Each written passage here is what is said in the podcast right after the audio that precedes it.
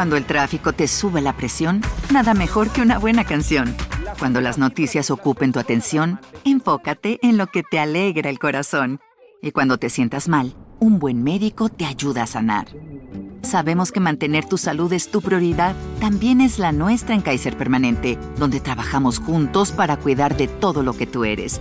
Kaiser Permanente, para todo lo que tú eres. Kaiser Foundation Health Plan of the Mid-Atlantic Stay Inc., 2101 East Jefferson Street, Rockville, Maryland 20852.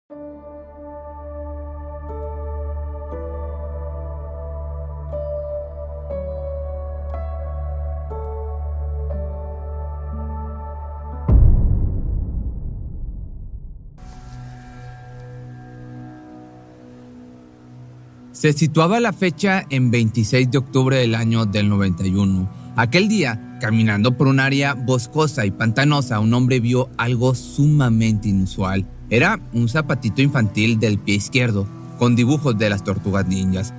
Rápido supo que algo no estaba bien con ese extraño hallazgo. Se preguntó cómo ese objeto había llegado hasta ese lugar tan alejado e inaccesible. Lo cierto era que estaba frente a una prueba clave que daría respuestas a un caso de desaparición con cinco meses de antigüedad. Su nombre era Daniel O'Malley, un maestro naturalista y apasionado por las aves. Se encontraba realizando su más preciado pasatiempo junto a un amigo en el centro de negocios Raritan Center en Edison, esto en New Jersey, en Estados Unidos, cuando su actividad se vio interrumpida por el descubrimiento. Sosteniendo el pequeño zapatito con sus manos, tuvo una ráfaga de recuerdos sobre la tragedia ocurrida tiempo atrás le invadió un sentimiento de nostalgia y tristeza pensando en aquel niño cuyo rostro se había plasmado en botellas de leche y volantes. Había seguido el caso muy de cerca ya que tenía un hijo muy parecido a él. Su cabello castaño y ojos marrones le traían a su corazón demasiada empatía. Conocía los detalles de la historia así como también la ropita que llevaba puesta al desaparecer. De igual forma, sabía de los zapatos y al conseguir los dibujos de las tortugas ninjas, le causó escalofríos por todo su cuerpo.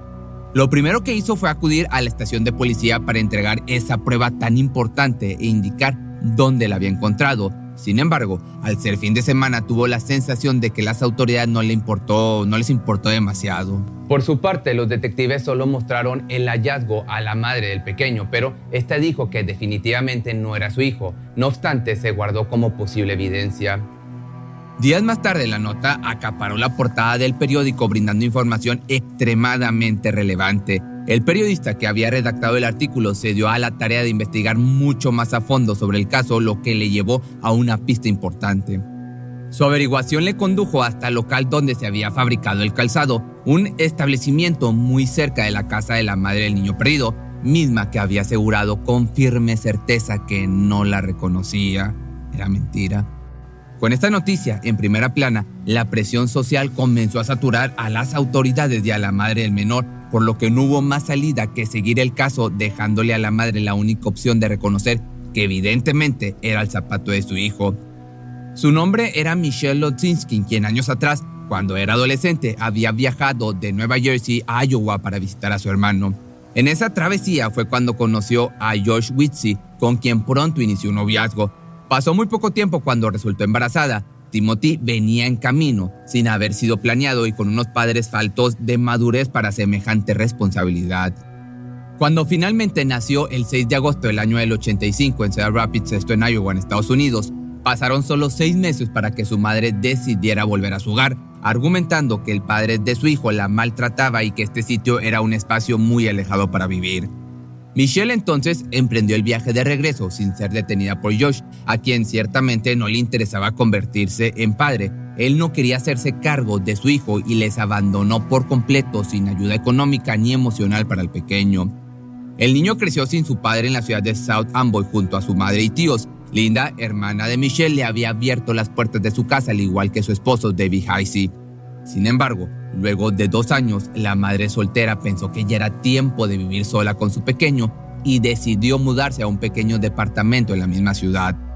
Iba de empleos temporales en iglesias, algunas horas en oficina, marcando precios en supermercados y actividades de esta índole que realmente no le brindaban la estabilidad económica que necesitaba para sostener a su pequeña familia. De vez en cuando, apoyada monetariamente por su padre, una ayuda que a pesar de ser útil no era suficiente. pasaba largas horas laborando, tantas que incluso sus amigos le llegaron a decir que era una madre de fin de semana, puesto que era muy escaso el tiempo que compartía con su hijo. El pequeño Timothy, por el otro lado, deambulaba de casa en casa, en ocasiones con amigos y otras veces con niñeras que algún miembro de la familia contribuía a pagar. En el peor de los casos, terminaba con Michelle en su trabajo. El ritmo de vida que llevaba ya era algo complicado, sin embargo, de alguna u otra manera hacía que funcionara. Por este motivo, cuando recibió la noticia de que Linda y David se mudarían al estado de Florida, su rutina se puso de cabeza. Fue el 13 de enero del año de 1990 cuando este repentino cambio la embistió. Se tuvieron que tomar otras medidas para lograr subsistir económicamente, de manera que llegó a un acuerdo con su hermano Michael Lonsinski, quien vivía en Minnesota. Este accedió a llevarse a su sobrino por una temporada de dos meses para dar oportunidad que su madre trabajara y ahorrara algo de dinero para la educación de este pequeño. Así la joven se dedicó a trabajar y de cierto modo se acostumbró a vivir sin la responsabilidad de un menor de edad a su cargo. Por eso cuando se reunieron de nuevo, las opiniones sobre la forma de tratar a su hijo se vieron algo distorsionadas y opuestas. Por un lado, había quienes la veían como una madre responsable, brindándole a su hijo lo mejor que podía con lo que tenía a su alcance, educación, salud y vestimenta, pero ante otros ojos la situación era muy distinta. Lo cierto era que el menor llevaba alrededor de 25 faltas y 63 llegadas tarde al jardín de niños durante el último ciclo escolar. Esto no la posicionaba como la madre del año, sobre todo la evidente sensación de que su pequeño se había vuelto un estorbo para su vida romántica. Sus últimas dos parejas la abandonaron bajo la misma explicación, se sentían muy jóvenes para adoptar el papel de padrastro, especialmente su último novio, Fred Bruno, fue quien dejó esto en claro. Además, la percepción que tenía de ella como madre dejaba mucho que desear. A su parecer, Michelle manejaba más un rol de hermana mayor que de madre. Incluso le llegó a hacer varias observaciones sobre cómo cuidaba a su hijo, ya que muy a menudo dejaba al niño solo en el jardín trasero, donde quedaba expuesto a los perros del vecino que corrían sin supervisión. La paciencia de Bruno con la chica se agotó y este dio por terminada su relación, pasando rápidamente a otra en la que no dudó en concretar un compromiso, momento del que solo se contaron 30 días después para que ocurriera la trágica desaparición. El 24 de mayo del año del 91, Timothy y su madre iniciaron el día con supuestos planes a futuro. Presuntamente saldrían a comprar para la graduación del jardín de niños que ya estaba en puerta y tenían planes de visitar a su hermana en Florida para llevar al pequeño a Disney. Ese mismo día sostuvo una conversación con su vecina Teresa McConnell, madre de una compañera de colegio del niño. Michelle le platicó que el día siguiente le esperaba un día ajetreado por sus planes con su niño. Aparentemente irían a la feria ubicada en el Parque Cerobot, acompañada por una sobrina. Nadie, sin embargo, tenía idea que al amanecer del 25 de mayo de aquel año sería la última vez que se le vería con vida al menor. Madre e hijo salieron de casa y fueron vistos por su vecino que disfrutaba de la mañana en su patio delantero. Según la primera versión por parte de la madre señala que ese día su primera parada fue en un parque en Homedale donde pasaron el rato jugando a la pelota. Posteriormente, ambos se dieron cita en un zoológico de mascotas y luego, sin buscar a su sobrina como se había estipulado, pasaron directo a la feria de diversiones. Ya les había alcanzado para ese momento la puesta del sol, eran alrededor de las 7 de la tarde cuando casualmente se encontraron con otra sobrina llamada Jennifer, quien visitaba la feria con una amiga. Pero en este encuentro ocurrió algo muy extraño. En realidad Michelle estaba sola y se le veía sumamente nerviosa. Cuando cruzó palabra con su sobrina le dijo que no encontraba a Timothy. Presuntamente lo dejó solo en la fila de un juego mientras ella se disponía a buscar una bebida. Sin embargo, al regresar por él, había desaparecido. Inmediatamente las tres mujeres comenzaron a buscar al infante. Dieron parte a la policía encargada del lugar y la respuesta fue inmediata. Cerraron las puertas del parque y con el pasar de los minutos se sumaron oficiales de policía y bomberos a la búsqueda. Las siguientes horas a su desaparición eran cruciales para encontrarlo con vida, de modo que un agente le pidió a la madre algunas prendas de ropa para que los perros entrenados pudieran seguir su rastro. Subieron al vehículo policial y condujeron hasta el domicilio de Lonsinski. Además, hicieron una parada adicional en el trabajo de la expareja, quien la mujer le relató en medio de un caos emocional todo lo ocurrido. Ya con las prendas en mano, volvieron al lugar de los hechos. Los perros entrenados olfatearon toda el área, pero no encontraron nada. Las averiguaciones se extendieron hasta el siguiente día que los detectives procedieron a interrogar trabajadores y visitantes de la feria. Una labor sin salida tomando en cuenta la cantidad de personas que habían acudido. Pese a los escasos y supuestos avistamientos del chico, nada resultaba concreto o de ayuda para la investigación. A los dos días las autoridades revisaron el auto y el domicilio de Michelle, incluyendo su basura y teléfono celular, verificando llamadas entrantes y salientes. El tiempo de igual forma avanzaba y la reacción de la mujer se tornaba muy sospechosa. Incapaz de sostener una sola versión de los hechos, se contradijo varias veces.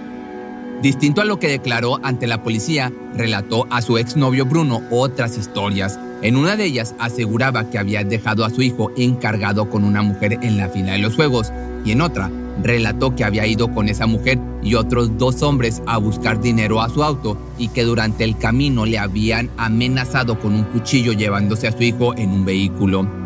No obstante, como respuesta a los cuestionamientos del joven, esta dijo que no pidió ayuda, tampoco podía describir las características del auto y que mucho menos había percatado de las placas. Fred Bruno la miró con extrañeza pensando que sonaba falsa e incoherente, así que no dudó en comunicarle eso a la policía encargada del caso. En conjunto idearon un plan para obtener la verdad por parte de la mujer que ahora era sospechosa. Pensaron que una llamada telefónica sería suficiente para que confesara la verdad de los hechos, pero Michelle no tenía un pelo de inocente ni de tonta, así que dijo que ese tema solo lo hablaría en persona. Al concretar una cita al día siguiente, el FBI se dio a la tarea de colocar micrófonos en el auto de Bruno para documentar todas las palabras dichas en su interior. Sin embargo, no pudieron obtener nada relevante. En opiniones de los detectives, el último avistamiento del niño con vida había sido el del vecino que lo observó salir de su domicilio aquel día. Con esto, más dudas que certezas inundaban el caso. La madre del desaparecido cambiaba sus versiones constantemente. De hecho, una semana después sostuvo que dos hombres le habían amenazado con un cuchillo exigiéndole que guardara silencio. Para ese momento, quienes la interrogaban comenzaban a perder la paciencia. Una pregunta tras otra hizo que Michelle perdiera los estribos y gritara furiosa que la acusaran si no le creían. Un desaire que le costaría convertirse en la principal sospechosa. La presión sobre ella aumentaba con el paso del tiempo hasta que en una ocasión fue interrogada por más de cinco horas confrontada por los agentes de homicidio. Solo recibieron gritos y descortesías con los que le retaba a acusarla si tenían algo en su contra. Bajo demasiada presión y acosada por la prensa, decidió mudarse. Al tomarse esta decisión, entró en escena su amiga Marie Krausa, quien con toda amabilidad y empatía le ofreció su casa para pasar la tormenta del momento. Vivía con su hijo y su esposo Bob Javik, próximos a convertirse en padres, comprendían el aparente sufrimiento de la mujer. De esta manera pasaron varios meses en los que contó con su apoyo, sobre todo de Bob, un hombre que desempeñaba labor policíaca que se había ofrecido a llevarla y traerla con sus constantes visitas a la comisaría para declaraciones. Pero un día todo se vino abajo. Mary descubrió cartas comprometedoras entre su esposo y su amiga. La misma chica que supuestamente sufrió la desaparición de su hijo también tenía tiempo de adentrarse en una aventura de amor prohibido. El matrimonio que le había abierto las puertas de su casa culminó de la peor manera. Incluso tiempo después se supo que como consecuencia de aquellas escapadas románticas, Michelle sufrió un aborto espontáneo. Esta secuencia de actos ocurrió a lo largo de cinco meses hasta que llegó el descubrimiento de Daniel O'Malley, el zapatito que te platicaba en un principio que condujo a la policía a la zona del complejo de Raritan los días 23 y 24 de abril del año 92. Revisando meticulosamente el área se encontró el par del calzado así como también una funda de almohada, una pequeña calavera, huesos, un globo de las tortugas ninjas y una manta azul. Con esto, homicidio fue el cambio de perspectiva del caso. A la madre no se le vio llorar en ningún momento. Se negó a llevar una ofrenda a donde fueron encontrados los restos de su hijo y se le cuestionó lo evidente, por qué el menor aparecería tan cerca del lugar en el que ella había trabajado. Ante el detective, Bukovic se mostró sin emociones y declaró que jamás había estado en ese lugar, así como también negó reconocer la manta azul. No existían evidencias en su contra, por lo que en mayo del año del 92 se le vio aparentemente muy afligida en la ceremonia fúnebre, honrando la memoria de Timothy, a pesar de fallar dos veces en el detector de mentiras y contradecirse con varias historias diferentes, seguía libre. Los años posteriores al caso, el comportamiento de Michelle fue sumamente extraño. Fingió un secuestro para evitar ser citada a declarar por otra causa referente a una pareja y recibió una sentencia de seis meses de prisión domiciliaria. Ya habían pasado para este momento dos décadas de la desaparición de su primer hijo y pensando que el caso había quedado en el olvido, no contó con la perseverancia del investigador Scott Corocco, quien llevó nuevamente a la mesa las averiguaciones. Esta vez se interrogó a la sobrina de Michelle, Jennifer, quien se sentía sumamente traicionada por su tía debido a ciertos enfrentamientos que habían tenido. Ella tenía problemas de sustancias ilegales y lo que recibió de Michelle solo fueron desaires y deseos de que le quitaran a sus hijos. Por venganza o verdad oculta, ahora cambiaba su versión. Luego de que le mostraran la manta azul, dijo que sí la reconocía que le recordaban de las veces que llegó a cuidar al menor. Sin embargo, pese a esta declaración, los peritos no detectaron ADN de Michelle en ella. Un caso imposible de resolver, sin pruebas, pero con la firme convicción de que la madre era la culpable. Y así, el 6 de agosto fue finalmente que la detuvieron por la muerte de Timothy. Con una fianza de 2 millones de dólares habían sido sus testimonios cambiantes, omisiones, falla en el detector de mentiras y falta de emoción en las pruebas tan circunstanciales con las que se le acusaba. Y para enero del 2017 se le condenó culpable y se le sentenció a 30 años de prisión sin posibilidad de libertad condicional. Su hijo se había convertido en un estorbo para su vida y este era el móvil del asesinato. No obstante, sus abogados apelaron adentrándose en una difícil batalla llegando hasta la Corte Suprema de Nueva Jersey en enero del año 2020. No existía evidencia física que la condenara. Alegaron que se había hecho un mal manejo de las mismas y que por estos motivos lograron que se hiciera un nuevo veredicto el cual establecía que no podría ser rejuzgada, aunque surgiera nueva evidencia en el futuro. Hasta que salió libre con esto el 28 de diciembre del año 2021. Lo que hicieron los jueces fue robarle la justicia a un pequeño niño le debería dar vergüenza, fueron las palabras de Michael Lotzinski, hermano de la ahora ex convicta. Lamentablemente, esta es una historia donde el capítulo de la verdad del pequeño Timothy será llevado a la tumba por su propia madre y probablemente nunca se llegue a hacer justicia. Si te gustó este video no olvides seguirme en mis redes sociales y si tienes alguna historia paranormal que te gustaría que contara me la puedes mandar por correo, que es correo arroba pepemisterio.com.mx o si no, escríbeme por las redes sociales. ¿No se merece tu familia lo mejor? Entonces, ¿por qué no los mejores huevos? Ahora, Egglands Best están disponibles en deliciosas opciones. Huevos clásicos, de gallina libre de jaula y orgánicos de Egglands, que ofrecen un sabor más delicioso y fresco de granja que le encantará a tu familia. En comparación con los huevos ordinarios, Egglands Best contiene la mejor nutrición como 6 veces más vitamina D, 10 veces más vitamina E y el doble de omega 3 y B12. Solo Egglands Best. Mejor sabor, mejor nutrición, mejores huevos. Visita egglandsbest.com para más información. Cuando el tráfico te sube la presión, nada mejor que una buena canción. Cuando las noticias ocupen tu atención, enfócate en lo que te alegra el corazón. Y cuando te sientas mal, un buen médico te ayuda a sanar. Sabemos que mantener tu salud es tu prioridad, también es la nuestra en Kaiser Permanente, donde trabajamos juntos para cuidar de todo lo que tú eres. Kaiser Permanente, para todo lo que tú eres. Kaiser Foundation Health Plan of the Mid-Atlantic Stay Inc. 2101 East Jefferson Street, Rockville, Maryland 20852. Atención a todos los amantes del terror. ¿Están listos para sumergirse en las profundidades del misterio?